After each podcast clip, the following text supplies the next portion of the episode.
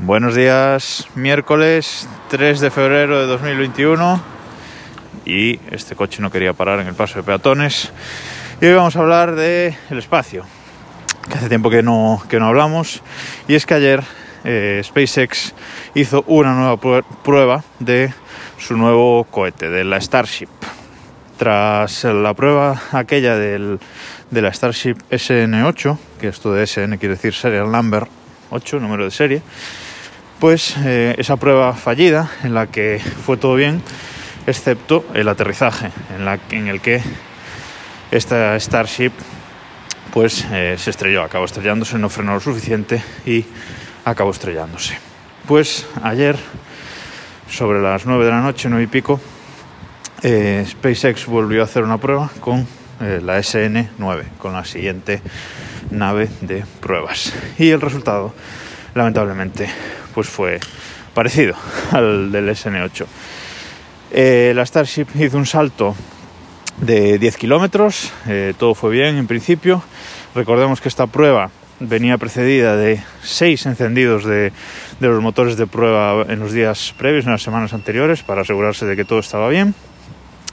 Así que esta Starship despegó, todo bien, llegó a los 10 kilómetros de altura, arriba apagó los motores y empezó a ascender hizo su maniobra de frenado aerodinámico que consiste en colocar la nave en modo horizontal utilizando los flaps que tiene tanto en la parte de abajo como en la parte de arriba.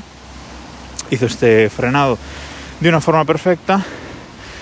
Encendió motores en la parte final del descenso para colocarse en, vertical, pero aquí es donde volvió a venir el fallo porque tenían que encenderse dos de los tres eh, motores Raptor y solo se encendió uno de ellos.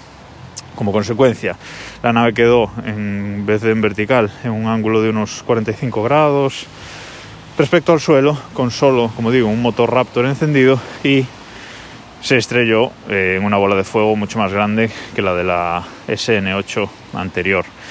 La imagen fue muy espectacular, no solo porque la bola de fuego fue más grande, sino porque eh, en el pad del lanzamiento eh, estaba también la SN10, que es el siguiente prototipo que ya está fabricado y listo para, para hacer su vuelo de, prueba. Estaban las dos bastante cerca. Y bueno, hay que ver si esta explosión de la SN9 ha afectado alguna metralla, eh, ha afectado a, a la SN10. Estas son unas comprobaciones que tendrá que hacer SpaceX ahora. Bueno, después del éxito de después del éxito de casi éxito de la SN8 esta SN9 sabe un poco a, decepción, la verdad. Se esperaba mucho mejor resultado, pero bueno, eh, estos son pruebas y, es lo que hay. Eh, parece que todavía no se sabe el origen del problema esta vez. De la anterior vez fue un problema en la presión de, de, los tanques de combustible que hicieron que no se encendiera uno de los motores. Veremos qué es esta vez, pero empieza a haber alguna sospecha de a ver si el fallo no va a estar realmente en los propios motores Raptor que recordemos es la parte más avanzada del proyecto Starship de SpaceX. Así que bueno, esperemos que, no sea así.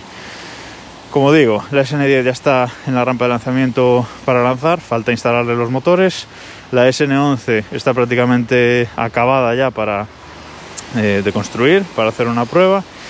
Están probando también ya eh, el escudo térmico. Mm, están haciendo las primeras pruebas con placas de escudo térmico en la SN11 para, para, bueno, para probarlo, que les va a hacer falta para entrar en la atmósfera. Y también está el, Super Heavy, que es la primera etapa de este cohete. Eh, este cohete se compone del Super Heavy, eh, que es como la parte baja del, del, Falcon 9, por ejemplo, y la Starship que va encima. Es decir, la Starship solo es la parte superior del cohete. Debajo, para el impulso inicial de salir de pozo gravitatorio de la Tierra, pues va el Super Heavy. Ya está el, primer prototipo, el BN1, prácticamente construido y ya están construyendo el BN2. O sea que está eh, SpaceX va, va rápido. Lo curioso de esta prueba del SN9, que se ha retrasado muchísimo, es que la FAA, la, la parte de la administración estadounidense que se encarga de, de todo este tema de vuelos, drones, aviones, etcétera, que es quien da los permisos, para realizar vuelos y pruebas, no le daba permiso a SpaceX para volar la SN9. ¿Por qué? Porque con la SN8 eh, SpaceX violó la normativa de la FAA, es decir, volaron la SN8 cuando les dio la gana y sin tener el permiso previo de, esta agencia. Entonces, bueno, un poquito de, castigo. Esta vez han obedecido, o sea que esperemos que, que no tengan más problemas. Os voy a poner en el artículo del, del blog un enlace al blog, a Eureka Blog, al blog de Daniel Marín, eh, que es uno de los divulgadores científicos de, sobre el espacio que más eh, me gusta, donde explica un poco todo, todo este salto de ayer y también hay dos o tres vídeos sobre el aterrizaje fallido y la explosión de la SN9. Echadle un ojo que os lo dejo, lo dejo ahí en las notas del programa. Y nada más por hoy, nos escuchamos mañana.